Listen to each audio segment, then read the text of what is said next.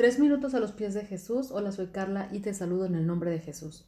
Esta mañana pensaba en que muchas personas sienten que algo les falta, no se sienten contentas con su vida y sienten mucha soledad. No hay nada que llene ese vacío. Lo cierto es que existe una gran necesidad espiritual.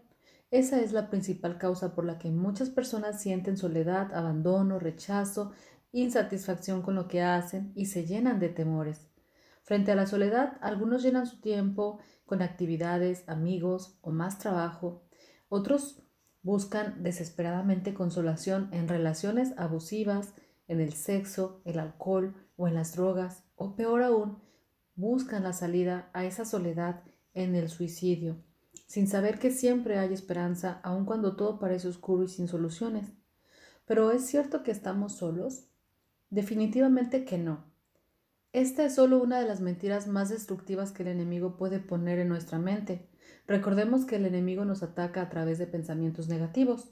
La Biblia en Efesios 6:12 nos dice, porque no tenemos lucha contra sangre y carne, sino contra principados, contra potestades, contra los gobernadores de las tinieblas de este siglo, contra huestes espirituales de maldad en las regiones celestes.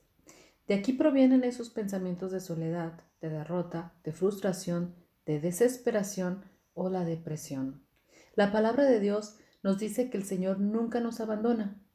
En el texto de Isaías 41:10 nos dice, no temas porque yo estoy contigo, no desmayes porque yo soy tu Dios que te esfuerzo, siempre te ayudaré, siempre te sustentaré con la diestra de mi justicia. Y el Salmo 23 es uno de los pasajes que ha traído consuelo a muchos a través de su lectura en el versículo 1 que nos dice o nos presenta a Dios como un pastor y nos dice, el Señor es mi pastor, nada me faltará. ¿Cuál es el trabajo de un pastor de ovejas? Pues es darles protección, proveerles agua, alimento y guiarlas. Este es el trabajo de Dios con nosotros.